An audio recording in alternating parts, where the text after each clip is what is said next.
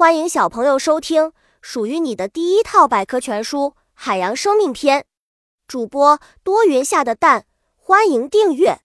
第零零四章：海洋生命进化。当原始生命诞生之后，经过十几亿年的演化发展，海洋中的植物和动物发生了巨大的变化。如今，从微小的浮游生物到巨大的蓝鲸，都生存在海洋里。在这漫长的日子里，它们是怎么进化的呢？原始细胞。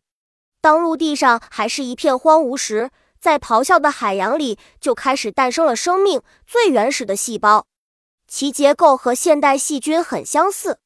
大约经过了一亿年的进化，原始细胞逐渐演变成为原始的单细胞藻类。小知识：海洋生物经受了漫长而严酷的考验，逐步适应了环境，得到发展。